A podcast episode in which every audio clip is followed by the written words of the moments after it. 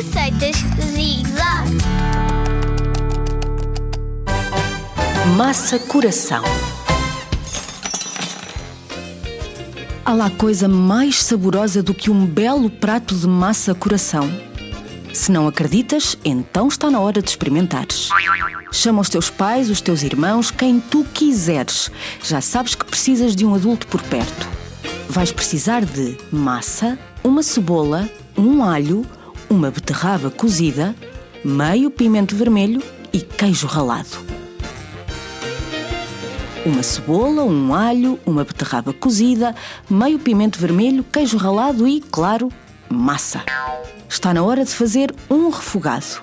Numa panela, põe o alho bem partido, a cebola mais pequena que conseguirem e o pimento. Já sabes que partir os vegetais é tarefa dos teus pais. Deita azeite e tempera com colorau e noz moscada.